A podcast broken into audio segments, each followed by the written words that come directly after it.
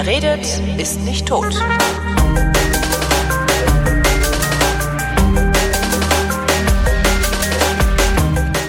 Willkommen zum Geschichtsunterricht der Koproduktion von Vrindt und DLF Nova. Aus Köln zugeschaltet wie immer Matthias von Hellfeld. Hallo. Ich grüße dich. Hups, jetzt habe ich das, die Unterlegemusik zu schnell ausgemacht. Das reißt dann immer so ab. Äh, Thema heute. Krieg im Irak, ähm, Ja. beziehungsweise Ende des, nee, Ja. oder auch na, Abzug der US-Truppen aus dem Irak. Alles richtig. Na, Alles genau. richtig. Der wievielte Krieg im Irak war das jetzt eigentlich dann? Der, dritte, ne? Ja. Also es ist der dritte Golfkrieg, wenn man es genauer Ja. sagt, äh, muss man es so machen, so sagen. Und äh, das ganze Kuddelmuddel und dieses Theater, was wir im Mittleren Osten äh, zur Genüge mittlerweile sehen und ähm, immer noch hilflos zugucken, beginnt letzten Endes mit dem Sturz ähm, des Schah von Persiens und dem, äh, der Rückkehr von Ayatollah Khomeini. Das ist 78, 79? 78, 78. gewesen und ähm, damit äh, ist sozusagen die gesamte Region in Unruhe geraten. Mhm. Ähm, ich will jetzt niemanden Schuld zuweisen oder irgendwie sagen, das waren die Gottesstaatler oder das war der Ayatollah und die ganzen schwarzen Männer und so. Das ist alles jetzt mal was ganz anderes. Mhm. Ähm, es begann äh, relativ kurz danach ähm, der vom Irak begonnene Krieg gegen den Iran. Das ist der erste Golfkrieg, der in einer extremen Weise brutal war. Dauerte acht Jahre und gipfelte in so perversen Dingen, wie dass der Iran Kinder an die Front geschickt, also richtige Kinder, Ja. Zehnjährige, ja, an die Front geschickt hat, ähm, mit dem Befehl dort zu kämpfen und man hat ihnen einen Plastikschlüssel um den Hals gehängt, weil sie dann besser Einlass ins Paradies finden würden. Alter. So, und ähm, das gleiche ging auf der anderen Seite mit Giftgaseinsätzen gegen die eigene Bevölkerung durch Saddam Hussein äh, mit genauso einer Brutalität weiter.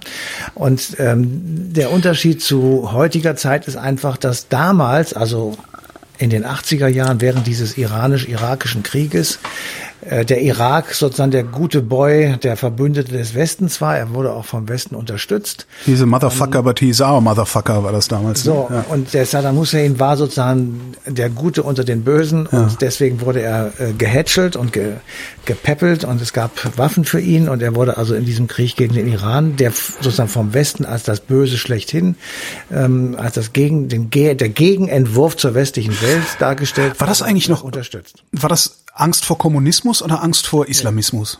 Das war na, Angst vor Gottesstaat. Also Okay, einfach, äh, dass man, äh, also wir haben ja hinter allem steht ja Öl. Ja. Also hinter allem steht sozusagen diese, diese geostrategisch extrem wichtige Region der Welt die eben damals noch mehr als heute vom Öl abgehängt, äh, abhing. Und deswegen ist sozusagen alles, was dort passiert, sofort hochpolitisch gewesen und es ist auch immer noch. Und ähm, jeder, der sozusagen vom Öl abhing, da waren natürlich die Amerikaner ganz weit vorne. Damals gab es noch kein Fracking. Damals gab es noch nicht die Russen als Öllieferanten in dem Maße, wie sie es heute machen. Und ähm, deswegen war also wichtig, dass man dort den freien Zugang hatte. Den Golf von Hormuz, diese berühmte Meerenge dort, die musste also frei sein. Und da hast du auf der einen Seite eben den Iran, auf der anderen Seite äh, keineswegs bessere Staaten. Also du hast dort sozusagen eine total prekäre und schwierige Situation und dort herrscht jetzt Krieg acht Jahre lang und zwar erbittert. Und in diesem Krieg wird der Irak unterstützt äh, in Form von Saddam Hussein, der also als, ich sag mal, der gute Anführer dort gilt. Der bekommt also Waffen und Der Feind, der Feind meines Feindes ist das, ne? Also, ja. ja, genau. Und der, der ähm, Ayatollah Khomeini ist sozusagen der Bad Guy, der also diesen wunderbaren Iran, den man vorher unter dem Schah von Persien als Waffenbruder hatte und als Verbündeten, der wird nun sozusagen das Gegenteil. Und äh, man, wir müssen das jetzt nicht alles nochmal aufrollen, aber das war so eine vollkommen klare äh, Sichtweise der Dinge. Das Ganze ändert sich im Sommer 1990, also zwei Jahre nachdem der Krieg zwischen Iran und Irak beendet ist. Ähm, gibt es zwei Jahre sozusagen Ruhe äh, äh, am Golf. In diesen zwei Jahren, davon wird ein Jahr weltpolitisch darauf verwendet, die deutsche Einheit hinzubekommen. Ja, das ist das berühmte Zeitfenster, was wir so hatten, ähm, äh, um das eben zu machen, weil im Sommer 1990, als es äh, die ersten freien deutschen Wahlen stattgefunden haben in der DDR der damaligen, in dem äh, der deutsche Einigungsvertrag unterschrieben war und dem klar war, es wird am 3. Oktober eine Einheit stattfinden, die 2 plus 4 Gespräche sind beendet. In dieser, genau als das soweit war, beginnt Anfang August 1990 der Überfall des Irak auf Kuwait. Moment, auf der, nur, die, die haben einfach nur die abtrünnige Provinz wieder in ihr Staatsgebiet äh, vereinnahmt. Haben sie gesagt. Also Haben das, was die gesagt. Chinesen, das, was die Chinesen demnächst mit Taiwan machen Genau. werden. Haben- Und mal gucken, ob wir so da dann auch in Krieg ziehen, ne? Haben sie so gesagt, das werden wir sicherlich nicht tun. Mhm. Ähm, also haben sie so gesagt. Aber natürlich ja, war es so, dass der Irak völkerrechtswidrig einen souveränen Staat überfallen hat. Wir werden jetzt nicht darüber reden, ob der ob Kuwait sozusagen die Reinkarnation des demokratischen äh, ja. Prozesses ist. Sonst, und das geht uns im Prinzip auch gar nichts an. Es war nur Tatsache, dass der Irak dieses Land überfallen hat und als angeblich immer schon irakische Provinz sozusagen wieder sozusagen in den irakischen Staat integriert hat, als meine ich, glaube ich, 17. Provinz. So, und die Reaktion in der restlichen Welt war natürlich klar, es war nämlich Entsetzen und Ablehnung und es war aber auch scheinheilig, weil einerseits war ja, der Irak früher der Gute, nicht? Mhm. Habe ich ja gerade gesagt. Und auf der anderen Seite habe ich auch schon erwähnt, gab es da Öl. Und deswegen war alles das, was da passiert, und was dann darauf als Reaktion einsetzte, natürlich auch der Kampf ums Öl, weil damals war das Öl noch weit mehr der Schmierstoff der Weltwirtschaft, als es heute der Fall ist. Also war es für den damaligen amerikanischen Präsidenten George Herbert Walker Bush, also den Vater von George W., relativ einfach, eine internationale Koalition zusammenzukriegen, die mit einem UN-Mandat ausgestattet war, mhm. welches lautete, und das ist wirklich sehr wichtig, nur die Irakis aus dem Kuwait, aus Kuwait zu vertreiben. Danach hieß es dann sehr häufig, wären die mal lieber weiter bis Bagdad marschiert, ja, wäre das wäre, alles nicht so schlimm geworden. Ja, wäre, wäre Fahrradkette. Hätte, hätte. genau. Nee, Lothar Matthäus hat gesagt, wäre, wäre Fahrradkette. Das hat Matthäus, na gut, Matthäus hat auch mal gesagt, I not look behind, I look in front. Egal ob Mailand oder Spanien, Hauptsache genau, Italien. Egal jetzt, hör auf mit Lothar Matthäus. Also, ähm, die, diese Koalition hat den Auftrag von den Vereinten Nationen, den Irak aus Kuwait zu vertreiben. Das gelingt auch relativ einfach und das ist dann der zweite Golfkrieg. Also die Kuwait ist befreit, der Irak wird nicht zerstört, das ist ganz wichtig.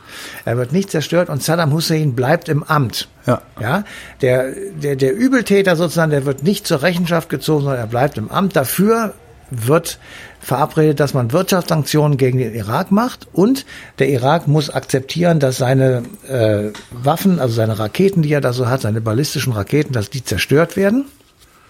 Und damit sozusagen ist zunächst einmal Ruhe im Karton, die Souveränität Kuwaits ist wiederhergestellt und man könnte jetzt im Grunde genommen zur Tagesordnung übergehen. Ja, Im Zweifelsfall braucht man den Irak ja auch noch, weil der Iran ist ja auch immer noch da. Ne?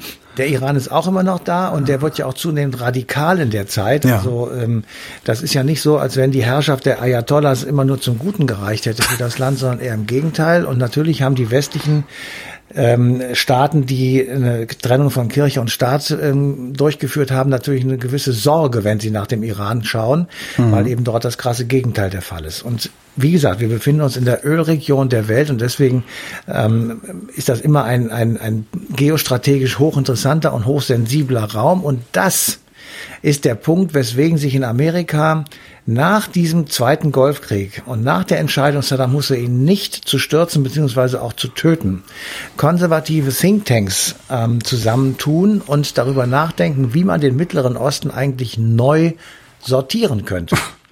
Als hätte das schon mal gut funktioniert, ne? Ich wollte gerade sagen, wir haben das schon mal probiert, damals waren es die Europäer. Ja. Ähm, Sykes-Picot-Abkommen 1917 und Balfour-Deklaration 1916 kann man äh, im, bei Wikipedia schön nachlesen. Ähm, das hat also furchtbare Konsequenzen gehabt. Und diese Neuordnung des Mittleren Ostens, die von den Thinktanks nachge oder aufgestellt wurde, die hatte das Ziel, Saddam Hussein zu stürzen. Und das äh, sickert nun so allmählich in die amerikanische Politik ein. Ähm, wir haben äh, George Herbert Walker noch eine Zeit lang als Präsident, der verliert dann den Wahlkampf gegen Bill Clinton. Mhm. Und Bill Clinton muss sozusagen zusehen, wie der US-Kongress beschließt, ähm, eine Destabilisierung äh, dieser Region durchzuführen oder zu unterstützen, dadurch, dass man eben die irakische Opposition äh, unterstützt. Und nochmal ganz kurz, damit man nochmal so weiß, was da so Sache war. Die Minderheit der Sunniten mhm. hat unter Saddam Hussein die Regierungsgewalt gestellt und die Mehrheit der Schiiten musste sich damit abfinden. So, in dem Moment, wo du dann die Schiiten unterstützt, destabilisierst du die Sunniten, mhm. die auch insgesamt im Islam in der Minderheit sind, also in der zahlenmäßigen Minderheit auch in allen anderen Ländern zusammengenommen, so dass sozusagen, wenn du das auf Dauer anlegst und das länger machst, dass dann natürlich der Irak tatsächlich inner, im Inneren destabilisiert wird, weil dann auf einmal die in der zwar Mehrheit rein bevölkerungsstatistischer Mehrheit befindlichen Schiiten die Minderheit der Sunniten ich sag mal, äh, malträtieren können. Mhm. 2001 in vielerlei Hinsicht ein bedeutendes Jahr für die amerikanische Geschichte. Zum ersten geht es dann um die Intronisierung von George, George Bush Jr. Der macht einen Wahlkampf gegen Al Gore. Ja, Al Gore war der Vizepräsident von Bill Clinton und der stellt sich dann für die Demokraten zur Wahl gegen George W. Bush. Ja. Und das geht wirklich spitz auf Knopf aus. Also die, die haben im Grunde genommen gleich viel Stimmen. Und dann kommt es dazu, dass in Florida ähm, irgendjemand festgestellt hat, dass man ah. also vorsintflutlich mit so Lochkartensystem wird da abgestimmt, ähm, dass da also manche Lochkarte nicht, nicht ko vollkommen korrekt sozusagen abgestempelt oder gelocht wurde und dass man also nicht wüsste, ob jetzt derjenige nun den Gore gewählt hat oder den, den Bush. Und das wird jetzt alles nochmal neu ausgezählt. Das dauert Wochen, ich glaube sechs oder sieben Wochen. Und am Schluss des Tages muss der Gouverneur von Florida entscheiden, wie es weitergeht. Da gibt es dann zu einem Gericht und die sagen dann, Bush hat gewonnen. Mhm. Und der Gouverneur von Florida. Ist der, war das nicht der Bruder oder der? Ist Jeb Bush. Genau. Der Bruder von, von Herbert Walker. Das ist nur also, Zufall. Äh, Matthias, das ist nur Zufall. Das sieht nur so aus wie eine Ente. Ja, nee, das war nicht so ernst gemeint. okay, also äh, der, der Bush gewinnt die Wahl und äh, wir jetzt lassen wir mal alle innenpolitischen Aspekte weg, bleiben nur bei dieser Irak-Geschichte. Al Gore, der die Wahl verloren hat, wollte die Politik von Bill Clinton, was den Nahen und Mittleren Osten angeht, fortsetzen. Er wollte also eine Kontinuität in dieser Außenpolitik machen. Sprich, wir gehen da nicht rein, wir intervenieren nicht mit militärischen Mitteln, wir können nicht verhindern, wenn der Kongress, wo die Mehrheitsverhältnisse ja oft unterschiedlich sind, äh, Gelder freigibt, um irgendwie im, im Untergrund rumzuwühlen, aber wir werden da jetzt nicht militärisch eingreifen. Der Bush hingegen, der wird sehr stark, ähm, ich sag mal, dominiert und auch bestimmt von Denkfabriken äh, konservativer, neukonservativer oder urkonservativer Art. Und eines davon war das Project for the New American Century. Mhm. Und dieses Project for the New American Century fordert letztendlich eine Wiederbelebung der sogenannten Reagan-Revolution. Oh Rückblick. Ronald Reagan, Schauspieler, viele Western, ähm, ein, ein mittelmäßiger Schauspieler. Leicht debil, ja. Mittelmäßig. Sagen, aber er war, er war jedenfalls wirklich erzkonservativ. Er war vor allen Dingen so. nicht der Schlauste. Ähm, darum hat das mit den Reaganomics ja funktioniert. Wahrscheinlich ist das jetzt ein, ein Ausflug zu viel. Ja, ja das, äh, ich, das wage ich nicht zu behaupten. Ich, äh, ja, kann schon sein. Jedenfalls, Reagan macht diese Rückwärtswende für die Amerikaner. Er, er geht in ganz vielen Dingen wieder vor seine Vorgänger, also vor Jimmy Carter und all die zurück und leitet eben diese äh, Reagan-Revolution ein, die auf ökonomischer Weise äh, dann hinterher im Thatcherismus landet und letzten Endes sogar äh, in der völligen Deregulierung der Märkte von genau. Tony Blair und Gerhard Schröder ja. weitergeführt wird. Aber zu diesem, zu dieser Reagan-Revolution gehört eben auch eine sehr viel härtere und andere Politik gegen den Mittleren Osten, also gegen den Irak und in Asien gegenüber Nordkorea. Bei George W. Bush heißen die beiden oder diese Staaten hinterher Schurkenstaaten. Und gegen diese Schurkenstaaten müsse man jetzt sozusagen eine internationale Allianz gegen den Terror bilden. Und angefeuert wird das durch die Anschläge von 9-11. Mhm. So, es gibt wirklich viele Bücher über 9-11. Ich lasse jetzt mal alle Verschwörungstheorien raus. Ähm, ich möchte mich nur auf eins sozusagen stürzen, was diese These, die ich jetzt gerade aufgestellt habe, so ein bisschen stützt. Aus dem inneren Kreis äh, der Bush-Administration schreibt der Sicherheitsberater, dessen Namen ich natürlich jetzt gerade im Moment nicht parat habe, ein, ein Buch. Pearl, oder? Nee. Ähm, Egal. Ist ja egal. Der schreibt ein Buch und daran beschreibt er eine Szene, die ungefähr zwei Tage nach 9-11 stattfindet. Mhm. Ähm, man befindet sich unten in diesem Sicherheitsbunker im Weißen Haus, der also Atombomben sicher irgendwie sechs Etagen unter der Erde ist. Und dort äh, versammelt sich die gesamte militärische Führungsspitze der Vereinigten Staaten, alle Berater und so eine richtig, äh, so eine richtige Truppe, die da also was zu entscheiden hat und auch entscheiden kann. Es geht die Tür auf, der Präsident erscheint und das einzige und das erste, was er sagt, ist, vergessen Sie mir den Irak nicht. Der Irak ist schuld an diesen Dingen und insbesondere Saddam Hussein. So.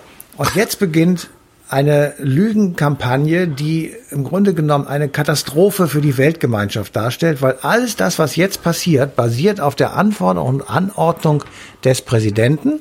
Und der Präsident ist, ich sag mal vorsichtig, manipuliert. Durch diese konservativen Thinktanks und durch Leute wie Donald Rumsfeld, das war der Verteidigungsminister, für Dick Cheney, das war sein Vizepräsident, äh, und Klaus Wolfowitz. Diese, diese drei Gestalten kommen alle aus dieser konservativen Think Tank-Ecke und flüstern ihm jetzt ein, den Krieg gegen den Terror zu machen und damit am besten dort zu beginnen, wo sein Vater aufgehört hat, nämlich den Irak nun endgültig in den Boden zu rammeln und gleichzeitig damit den Saddam Hussein fertig zu machen. Weiß man, weiß man, ob das mehr war als einfach nur eine, ich sag mal, eine Ideologie, in die sich, die, die sich verrannt hatten, wie man das ja oft erlebt, oder haben die damit tatsächlich irgendeine Geostrategie strategische Idee verfolgt, die einfach nur nicht funktioniert hat hinterher. Nein, nein, die haben sich nicht verrannt. Das sind hochintelligente Menschen Ja. mit einer Top-Ausbildung. Ähm, die sind in ihrem IQ-Wert weit über unseren. Und, Naja, aber trotzdem haben sie nur Scheiße angerichtet, ne? äh, Moment, Moment. Das hat ja damit nichts zu tun. Äh, Die hatten einen Plan und diesen Plan haben sie wirklich konsequent und extrem intelligent durchgesetzt. Ob der jetzt schlecht oder gut war, das ist ja was ganz anderes. Also Sie, Sie haben sozusagen den Präsidenten genommen, den Sie sich wahrscheinlich schon vorher ausgesucht hatten um in der Republikanischen Partei, um irgendwie einen zu haben, den Sie da hinstellen können, der eben wirklich nicht die hellste Kerze am Baum ist und der einfach das erzählt, was man ihm einflüstert. Und ähm, sozusagen unter dem, dem Schirm dieser präsidialen Anordnung konnten die drei dann dahinter her segeln und den Schaden anrichten, von dem du gerade zu Recht gesprochen hast, nämlich indem man jetzt einfach sagt, wir brauchen noch einen Grund. Ja. So, und dieser Grund lautete, der Hussein hat nicht nur den, äh, das World Trade Center in Schutt und Asche gelegt und das Pentagon, sondern er hat Massenvernichtungswaffen. Ja, ich, äh, ja. Ja? So. Ich weiß, Ga Gas, Giftgasfabriken auf LKWs, die damals dann Colin Powell, der war Genau, Verteidigungsminister, ne? Die er dann in irgendwelchen komischen Kinderzeichnungen präsentiert hat, wo selbst Joschka Fischer dann gesagt hat, unser Außenminister, sorry, I'm not convinced. also, Ja, also enorm, sorry, I'm ja. not convinced. Das war bei der Münchner Sicherheitstagung tatsächlich im Februar ähm, des Jahres 2002 dann oder 2003, Entschuldigung. Ähm, nee, 2002 muss das gewesen sein. Und Colin Powell tritt, tatsächlich ähm, am Anfang Februar 2003 vor dem Weltsicherheitsrat auf. Und soll dort erklären, um eben eine Resolution herzukriegen, die die Amerikaner sozusagen in die Lage versetzt, das als Auftrag der Vereinten Nationen durchzuführen. Und der stellt da tatsächlich diese Kinderzeichnungen vor und Massenvernichtungswaffen auf Lkw. Und das, obwohl vorher schon Inspektoren durchs Land gegangen sind, die nichts gefunden haben und obwohl manche der Außenministerkollegen, die im Weltsicherheitsrat dazu gegen waren, geradezu gelacht haben. Im Übrigen tatsächlich unter dem Vorsitz von Joschka Fischer, das stimmt. Wir hatten damals gerade den Vorsitz ähm, im Weltsicherheitsrat als nichtständiges Mitglied. Und der, der Weltsicherheitsrat lehnt ab, ähm, weil also die Franzosen und die Deutschen allen voran äh, das alles als äh, Humbug tituliert haben und die Briten, Tony Blair und George Bush, die beiden Jungs haben dann Händchen gehalten und haben gesagt, wir machen das jetzt. Also wir marschieren in den Irak ein, obwohl wir nur eine Behauptung haben, nämlich dass der Hussein verantwortlich ist für den 9-11-Tag und B, dass er Massenvernichtungswaffen hat. Alle, alle Geheimdienste haben gesagt, das stimmt nicht. Ja. Ja, es ist verantwortlich für 9-11 Al-Qaida, beziehungsweise von mir aus irgendeine andere Truppe von diesen Jungs ähm, mit Osama Bin Laden und anderen Leuten, aber auf keinen Fall der Irak. Die haben damit nichts zu tun. Das hat so ein bisschen Ähnlichkeit, natürlich unter ganz anderen Voraussetzungen, mit ganz anderen Konsequenzen, wie die Vorgeschichte des Ersten Weltkrieges. Ja, da hat man auch gesagt, die serbische Regierung hat das Attentat auf den österreichischen Thronfolger in Auftrag Ja. Das war völliger Quatsch. Das ist doch genauso wie mit, mit äh, Gaddafi in Libyen. Das, dem wurde doch auch lauter Zeug in die Schuhe geschoben, was eigentlich Assad äh, gemacht hatte. Ja, ja. Das ist also auch, das, das, das Ja, ja. scheint so ein beliebtes Motiv in der, in der Geopolitik zu sein. Ja. Genau. So, und jetzt beginnt also, äh, nachdem diese Katastrophenvorstellung von Colin Powell, der sich dafür hinterher wirklich entschuldigt hat, der sagt, das war sein schwärzester Tag, Ja. kann ich nur bestätigen, beginnt also ähm, der anderthalb Monate später oder kurz danach beginnt die Bombardierung des Irak. Und ähm, 14. April habe ich mir hier aufgeschrieben, 2003 erklärt der Penta das Pentagon, dass der Krieg beendet wird. Saddam Hussein wird im Dezember des gleichen Jahres 2003 festgenommen als ähm, völlig runtergekommener, verwirrter Mann mit, mit äh, endlos langem Bart und äh, völlig, also völlig runtergekommen. Und der In einem drei Jahre- Erdloch sogar oder irgendwie, Ja, also genau, völlig, irgendwie völlig bizarr. Ja, ja. Ja, völlig bizarr. Genauso wie Gaddafi später auch. Ja, Das war also ja. damals auch, das war auch eine Katastrophe. egal. Also und drei Jahre später, im Dezember 2006, wurde er hingerichtet. Davon gibt es tatsächlich auch ein Video. Also das ist ähm, passiert. Und ähm, jetzt ist die Frage, und damit kommen wir jetzt sozusagen auf das Thema, also auf den Anlass der Sendung. Ähm, was machen wir jetzt mit dem Land? Ja. Wir haben es jetzt besiegt und was passiert? Und dann wird also tatsächlich so eine Art Besatzungsregime. Aber, äh, auf diese Frage müssen dieser Think Tank oder wie es hieß, äh, doch äh, vorher schon eine Antwort ja, gehabt haben. Das ja, kann doch nicht sein, dass kluge Menschen genau das übersehen. Nein, das haben sie natürlich nicht übersehen. Sie haben selbst anders gedacht. Sie haben gedacht, wir könnten dort ein demokratisches Regime so ein bisschen wie in Europa nach dem Zweiten Weltkrieg aufziehen. Wir könnten, hm. ich sag mal, sowas machen wie in Deutschland, wo man den Deutschen einfach nur den Anschub gibt und sagt, jetzt macht mal Demokratie so ein bisschen. Jetzt ja, ja. Einfach, so war es nicht. Aber so im Prinzip, dass man sagt, wir, wir bringen euch Demokratie und ihr seid verpflichtet, das zu machen. Dann macht ihr das, dann werdet ihr schon sehen, das ist viel besser für euch. Mit Verlaub, dann haben die sich halt doch verrannt, weil das konnte Natürlich ein Blinder mit einem Krückstock sehen, dass das, was in Europa geklappt hat, da nicht klappen kann. Also ich, ich habe nicht dabei gesessen bei diesem. Natürlich. Ich, das ist jetzt eine Vermutung. Aber ja. natürlich hatten sie den Plan, dort dann eine Regierung zu installieren ähm, und ein, ein Regierungssystem zu installieren, das sozusagen stabil ist hm. und diese Weltregion als Hegemonialmacht durchaus sozusagen befriedet, damit der Ölhahn immer schön weiter offen bleibt. Mhm. Ja? Und damit dort die Amerikaner ihren Einfluss geltend machen können. Da begann auch schon so allmählich, dass man sich überlegen musste, wie wird das denn wohl mit Russland sein? Die fingen auf einmal an, auch äh, Gas zu fördern, auch Öl zu fördern. Mittlerweile sind sie ein ganz großer Exporteur. Die Amerikaner selbst im Übrigen auch durch das Fracking. Das gab es da aber noch nicht zu der Zeit. Mhm. Also waren noch ein bisschen andere Voraussetzungen. Also, was sie aber tatsächlich gemacht haben, und da muss man wirklich sagen, das war eine, das ist eine tatsächliche Katastrophe. Sie haben diesen Raum, dadurch, dass sie da Krieg geführt haben, destabilisiert. Der Irak war destabilisiert und wenn der Irak, das ist ein riesengroßes Land, ähm, eben instabil wird, dann hat das Auswirkungen auf alle anderen Länder, die dort sozusagen an den Küsten, äh, an den Küsten, an den, an den Grenzen liegen. Das heißt, der gesamte Raum wurde auf einmal zu einem Unruheherd. Es zieht ein, sozusagen in der Nachfolge ähm, der Amerikaner dann allmählich islamistische Terroristen und Terrorgruppen, die ähm, teilweise ganze Ecken des Irak besetzen. Mhm. Also im, im Irak äh, wurde ähm, 2006 im Oktober von Al-Qaida der Islamische Staat ausgerufen. Also ja. die, äh, das waren auf einmal, äh, da war der, der Staat gar nicht mehr Herr seiner eigenen Region. So, und im Gegensatz eben zu Europa nach dem Zweiten Weltkrieg klappte dieses Zusammenspiel zwischen der Besatzungsmacht und einer Zivilverwaltung ähm, von Irakis und eben, ich sag mal, einer Art irakischen Regierung klappte überhaupt nicht. Ganz im Gegenteil. Sie mussten dann sehen, dass eben Terroristen, sage ich jetzt mal auch etwas vereinfacht, äh, sozusagen ins Land zogen. Und die Zwietracht, die es ja sowieso gegeben hat zwischen ja. Schiiten und Sunniten, diese Zwietracht, die wurde nun immer größer und die verhinderte, dass, ich sag mal, eine vernünftige, funktionierende staatliche Administration aufgebaut werden konnte. Und die Bush-Administration hat dann, anstatt das zu versuchen und sozusagen weiter zu betreiben und dann wenn man denn schon da einmarschiert, muss man es wahrscheinlich auch richtig besetzen, das ja. Land. Das wäre dann so meine Idee gewesen. Ja, mindestens. Ähm, ja. ja, warfen sie Syrien und dem Iran vor, nichts zu tun und das alles laufen zu lassen. Und die beiden haben gesagt, na, machen wir ja auch. Also, äh, was wollt ihr vor, genau, was, was willst du denn, ja? Was, was willst du? Ähm, so, und die Folgen dieser gesamten Zeit, also von Beginn, sagen wir mal, von 9-11 bis zum Ende des letzten amerikanischen äh, GIs dort in der Gegend, das war am 31. August 2010, sprechen die Historiker, die das ähm, bearbeiten, von 100.000 bis zu einer Million Toten, die das gekostet ja. hat. Und das tatsächlich ist ein amerikanisches Trauma geworden. Das ist wirklich bald so wie der Vietnamkrieg, weil natürlich hast du immer noch ähm, die Diskussion im also auf der ja, das ist diese, Ebene, diese, diese Utopie vom Nation Building, die hat in Europa funktioniert und danach nie wieder, oder? Ja, und hauptsächlich, dass du, dass du gelogen hast. Du hast, ja. also wir, also wir wussten es damals alle schon, wenn wir diese diese Phrase ja. von dem Typ gesehen haben.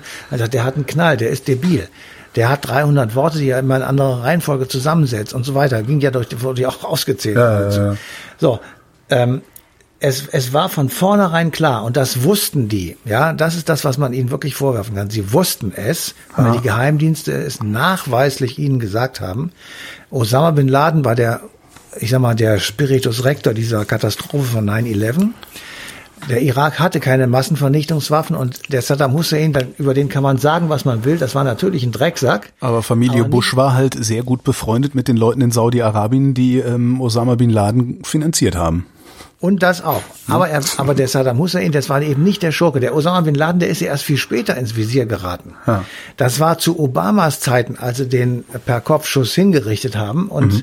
ähm, man hätte es aber eben schon vorher machen können. Und das ist ein großer, großer Schaden entstanden. Jetzt nicht nur für die Region selbst. Das ist auch unbestritten und eine furchtbare Katastrophe. Aber für das Image der Vereinigten Staaten und vor allem auch für Großbritannien, weil Tony Blair war sozusagen der kleine Bruder vom großen George. Mhm. Und die zwei Jungs sind ja wie Cowboys da durch die Gegend gezogen und haben ähm, ich sag mal, die Welt wirklich zu einem großen Teil in Brand gesteckt. Und das Verhältnis zwischen den beiden Staaten und Deutschland und Frankreich zum Beispiel ist seitdem tatsächlich gestört. Ja. Und ich glaube auch, dass man das heute in zunehmendem Maße wieder sieht.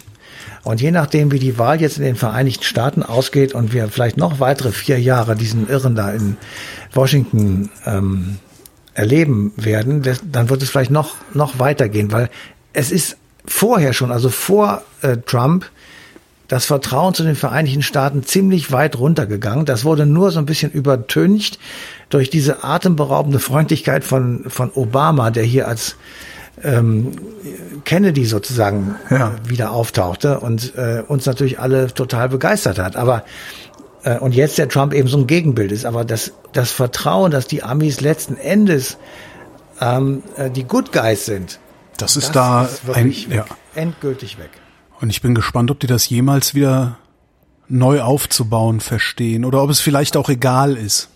Also meine These ist dazu, äh, das lohnt noch mal eine Sendung zu machen, wenn man ein entsprechendes Datum findet. Ähm, die Amerikaner gehen zurück auf die Monroe-Doktrin von 1823, glaube ich, ist die in der äh, der amerikanische Präsident Monroe damals gesagt hat, die Amerikaner werden sich aus allem raushalten, was nicht auf der amerikanischen auf dem amerikanischen Kontinent stattfindet. Das heißt, sie werden nie wieder Kriege gegen England führen und so weiter, was sie alles gemacht haben, um sich zu befreien. Ja. Und diese Monroe-Doktrin war der Auslöser und der Anlass dafür, sich nach dem Ersten Weltkrieg aus Europa sofort wieder zurückzuziehen mhm. und auch nicht im Völkerbund, also der Vorgängerorganisation der Vereinten Nationen, teilzunehmen. Und wurde außer Kraft gesetzt nach dem Zweiten Weltkrieg, weil sie gesehen haben, dass was wir nach dem Ersten Weltkrieg gemacht haben, hat letzten Endes zum Zweiten Weltkrieg geführt. Und das müssen wir jetzt verhindern. Das Zweite, weswegen sie hier geblieben sind, war der Kalte Krieg, weil sie gesehen haben, der größere Feind, nachdem die Faschisten sozusagen geschlagen waren, der sitzt noch ein bisschen weiter östlich, also ja. die Kommunisten. Und deswegen bleiben wir jetzt hier in Europa. Aber das widersprach tatsächlich den außenpolitischen Prinzipien der Vereinigten Staaten von Amerika. Und der Trump, ähnlich so ein bisschen schon auch Obama, hat gesagt, wir werden keine weiteren Soldaten opfern für irgendwelche Kriege am Arsch der Welt. Ähm, wir bleiben hier auf unserer, auf unserem Kontinent und sorgen, dass hier keiner reinkommt sozusagen. Ja. Die Frage ist, ob die das hinbekommen können jetzt mit dem Aufstieg Chinas. Also sie werden ihre Weltmacht verlieren, das ist eindeutig. Das haben sie ja jetzt schon. Ja. Die Amerikaner sind keine Weltmacht mehr und die haben halt einfach nur wahnsinnig Waffen. Ja. Sie haben Waffen wie verrückt, aber sie sind ja zu blöd, die einzusetzen. Sie kriegen ja nicht mal Somalia fertig. Das ist ja, ich meine, ja. ganz, jetzt, jetzt etwas zynisch gesagt, aber äh, was ist das für ein Waffenunterschied zwischen Irak und den Vereinigten Staaten gewesen? Ja, ähm, ja wie, wieso ist das so eine Katastrophe geworden und warum haben die so viele Raketen verballert, die ähm, völlig sinnlos irgendwo in der Wüste eingeschlagen sind? Ähm, wobei, ich habe mal gehört, jede von diesen Raketen kostet fast, fast eine Million Dollar oder sowas. Und das schießen die da hunderte von am Tag weg. Das ist irre. Der militärisch-industrielle Komplex. Von irgendwas muss auch der wachsen. Das wäre dann die nächste Frage. Was wollen die USA denn machen, wenn sie keine Kriege mehr führen? Was will der militärisch-industrielle Komplex in den USA machen, wenn es keine Kriege mehr gibt, wo die Munition dann halt verbraucht wird, sodass sie nachproduziert werden muss? Aber guck mal, sie, sie führen ja gar keine Kriege mehr im Moment. Das sie stimmt. Ja, im Moment ist es, was das angeht, ruhig. Äh, sie versorgen andere dann mit Munition. Dann wird der militärische oh, stimmt. Komplex. Wird dann halt eine äh, Exportwirtschaft, ja. Halliburton und wie sie alle ja. heißen, die, äh, ja, also ich weiß nicht genau, wie es weitergeht, das ist ja klar, ich bin ja kein Hellseher, aber ja, sonst äh, hätten wir die Rente durch, wenn du das wüsstest. Ne? Ja, also, also es liegt aber auf der Hand, auf der ausgestreckten Hand, dass äh, die Amerikaner sich aus der Weltpolitik, was das Militärische angeht, zurückziehen und sie, jedenfalls solange Donald Trump da am Start ist, versuchen das wirtschaftlich durchzudrücken und irgendwie als äh, ich bin der große Dealmaker. Ähm, Daran zweifle ich dann. Ich zweifle da auch total. Ja, absolut, weil die USA, also zumindest die, wenn man sich die, so den Maschinenbau in den USA anguckt, viele Dinge können die gar nicht. Wenn man sich den Maschinenbau anguckt, das ist alles ähm, qualitativ, das hält schon sowieso nicht mit Europa mit, das hält auch nicht mit China mit. Ähm, das wird, ja, ich bin gespannt, wie die das, wie die das hinkriegen wollen. Also weil die, die müssen so viel importieren auch. Also es ist, eigentlich ist es spannend, weil im Grunde könnten die USA, ähm, wie nennt man das denn, self-sustaining, äh, autark sein. Ja? Die könnten ihre eigene Energie machen und ihre eigenen Produkte im Inland produzieren und verkaufen.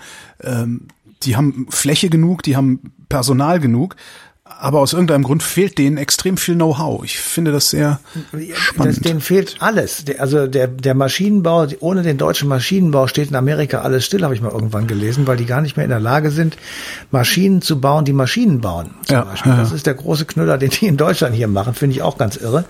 Ähm, sie können äh, außer in Silicon Valley zu bestimmten Produkten keine Feinstmechanik. Ähm, das ist das ja. ist ausgelagert, das gibt es nicht mehr. Das ist das Gleiche, was die Briten mit äh, unter Frau Thatcher gemacht haben haben, dass sie den gesamten Bergbau abgebaut haben und die Stahlindustrie weg ja. ist, dann müssen es halt importieren. So, und wenn die Chinesen oder wo immer sie das äh, Zeug herkriegen, sagen, und ihr zahlt jetzt das Dreifache, dann müssen sie das Dreifache bezahlen. Das ist eine derartig kurzgesprungene Industrie. Na, vor allen Dingen, wenn du dir, wenn du dir so Bergbau anguckst, äh, da findet ja auch durchaus noch Innovation statt. Das ist ja nicht auserfunden. Ich, ich und wenn mal, du selber keinen Bergbau betreibst, äh, geht die Innovation an dir vorbei. Eben, ist, äh, es ist einfach ja. zu kurzgesprungene ja. Industriepolitik und das machen eben viele und das haben wir auch gemacht. Äh, ich hoffe jetzt sehr, dass wir im Zuge der Corona-Krise sowas nochmal in Frage stellen und sagen, gibt auch bestimmte Sachen bestimmt, die wollen wir gerne immer hier haben, ja, mhm. oder die wollen wir hier immer am Start haben und zwar egal, wie das Wetter draußen ist. Die müssen wir immer selber herstellen und dann ist es halt teurer. Dann kostet die Maske halt nicht 60 Cent wie bei mir im Supermarkt, sondern vielleicht 1,10 Euro. Ja, ja, damit kann man dann auch noch leben. Hauptsache wir leben. Matthias von Hellfeld, vielen Dank. Bitteschön. Und euch vielen Dank für die Aufmerksamkeit und der Verweis auf den 31. August 2020. Da gibt's die passende Ausgabe Eine Stunde History auf DLF Nova.